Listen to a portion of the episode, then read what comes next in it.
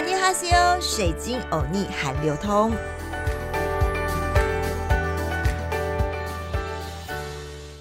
阿尼哈西欧，欢迎来到好好听 FM，水晶欧尼韩流通。我是水晶主播 Crystal。上一集，如果你有听水晶欧尼的节目，就知道韩国人呐喝酒的礼节，妹妹嘎嘎有够多的。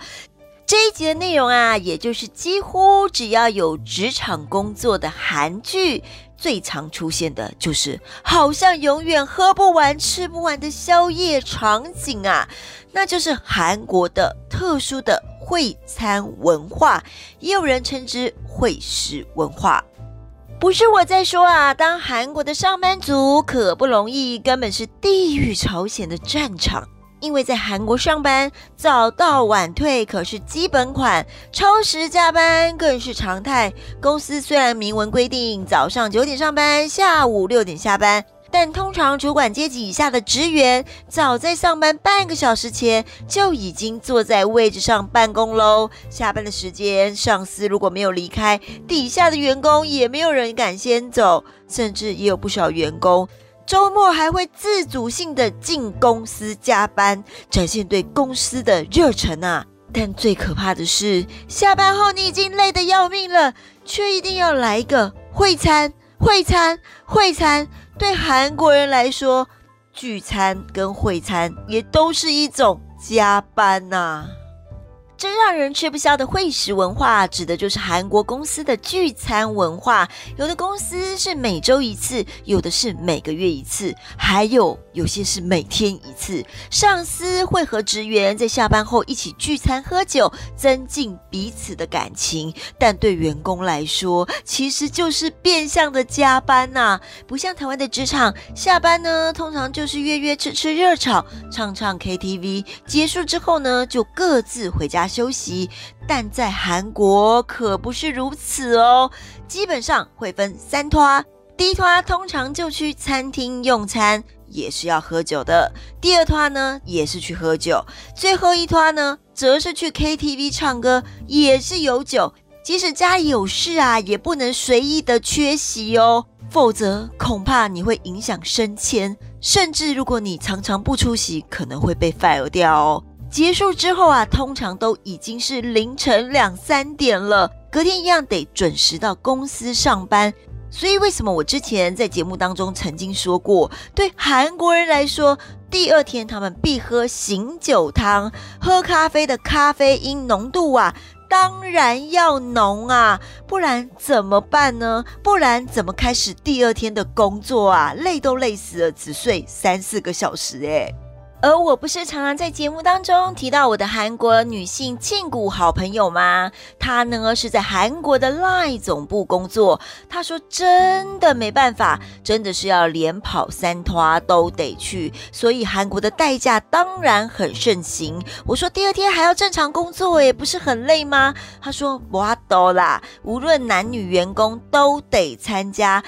就连他有一次来台湾出差，因为我要带他去逛劳合街夜市，也是敲了好多天才敲定。因为就连来台湾哦，真的没有听错，也要跟一起来的韩国主管们每一天会餐连连到天边呐。而我自己呢，曾经去韩国的中清北道采访韩国的生技产业时，也是跟着采访的受访者啊，化妆品产业的老板先吃烤肉，吃完烤肉之后呢，再去 KTV，因为当时我是新闻台的媒体记者嘛，还特别找来了 SBS 的主播一起唱哦。但在 KTV 的时候，已经十一点半了耶。老实说，我都已经呈现了想睡的状态了，一边听着我旁边的韩国庆谷朋友唱着我很喜欢听的白智英的歌曲，别人是喝酒啦，我竟然是点咖啡，因为我真的快受不了睡着了，你知道吗？在快受不了，想说终于快结束的时候，好客的化妆品老板业者呢？就说要带大家去首尔顶级的 club 续团，大家拱我说要去要去要去，但我真的没办法了。第二天一大早就要采访好几个点哎，我只好跟大家说不好意思，可以先派车子送我们回饭店休息吗？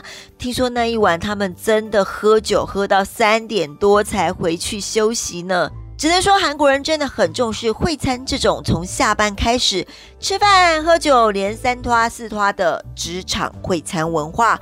我可是真的到第二拖就快吃不消了啊！但为什么韩国人的职场上一定要有会餐文化呢？对韩国人而言，当踏入职场、进入社会以后，他们每天的生活都离不开长时间的留在办公室，与上司们、同事或下属一同在办公室内生活着。在传统韩国大企业的文化内，从入社会开始，新进职的员工就会被视为将会在这家企业。度过余生，蛮特别的吧？不会像台湾人会一直跳槽、跳槽、跳槽。阶梯呢，由低级开始，一步一步的向上晋升。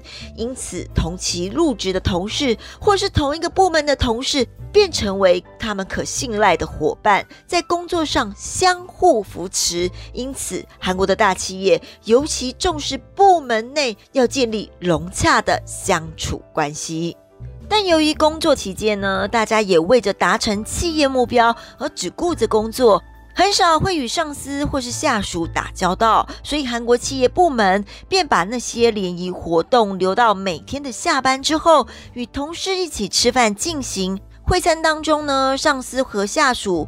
透过在喝酒之间松绑一下心情，放下工作压力之余，也可以与同部门的同事联谊一番，用会餐来增加默契。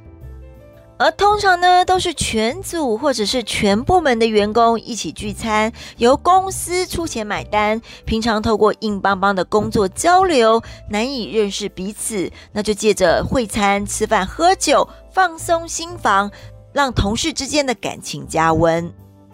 而对于喜欢团体活动、强调团结的韩国人来说，喝酒把感情是一件非常正常的事。不止工作，连平常的生活也很习惯由酒精来相伴。而对于日常生活中得谨守着上下关系、转换敬语、非敬语的韩国人来说，喝了一点小酒为懵的状态下，就好像能够跨界一点礼仪的边界啊，可以比较放松。可能平常个性比较怕生或不敢跟老板请教事情的时候，借着会餐酒精的催化，才有勇气拉着韩国的同事或是主管的手说：“欧尼呀，帮我看看这是什么意思呢？”所以呀，对喜欢成群结党拉关系的韩国人来说，酒精的确是帮他们加速拉近彼此距离的好方法。而韩国这特殊的跑餐厅会餐文化，也是有美眉嘎嘎的哦。老板 boss 或前辈会帮后辈买单，后辈帮前辈烤肉。即便在非正式场合的应酬中，韩国人依然非常重视长幼有序。例如，如果你还是新鲜人的时候呢？如果你跟公司的同事一起去吃猪肉烤肉，就要负责帮前辈烤捡猪肉，并且招呼酒水。但是如果是牛肉的话呢？之前不是说吗？牛肉在韩国可是很昂贵的，通常就不会让新人来烤哦，因为韩牛很贵，还是让前辈来烤比较安心。有人就说啦，韩国的职场烧酒杯杯喝，感情快快好。如果你要跟韩国人打交道，最让他们害怕的或许就是烧酒了。但这样的会餐文化，却也成为让员工身心俱疲的恶性循环。因为如果你很累不想参加，可是会被同事认为你对公司的向心力不够。老板请客，诶，你怎么可以不去呢？你不够团结哦，可是会影响你的升迁。甚至如果你不去很多次，哦，你有可能是会被 fire 掉的哦。要说韩国社会文化中两项最主宰着国民生活的必要事项。酒跟职场绝对是韩国人一生里消费最多以及花上最多时间逗留的地方。同时，对不少从外国移居到韩国生活的人们来说，要适应在韩国的社会的生活方式，这两样事物啊，也真的叫他们最难克服的。尤其是酒与职场两者之间，在韩国社会当中却有着千丝万缕的联系。但现在不少韩国的大企业也了解到，过量的会餐对员工职场的健康、面对的压力，还有私生活与家庭关系的平衡所带来的负面影响，也开始下达新的企业守则，要求部门减少大吃大喝。可见今天的韩国会餐的习俗也不断的在调节。毕竟酒喝太多伤肝，喝到半夜也只有睡几个小时就要起床工作，在高压的韩国职场文化中，或许健康一点，少一顿会餐，回家休息的时间多一点，第二天上班工作起来的效率也会高一点吧。在每一节最后，我们都会教大家一句简单的韩语。今天的轻松学韩语时间，要教大家的就是会餐，也叫会食文化的会食。会食的韩文就念会喜，再念一遍会喜。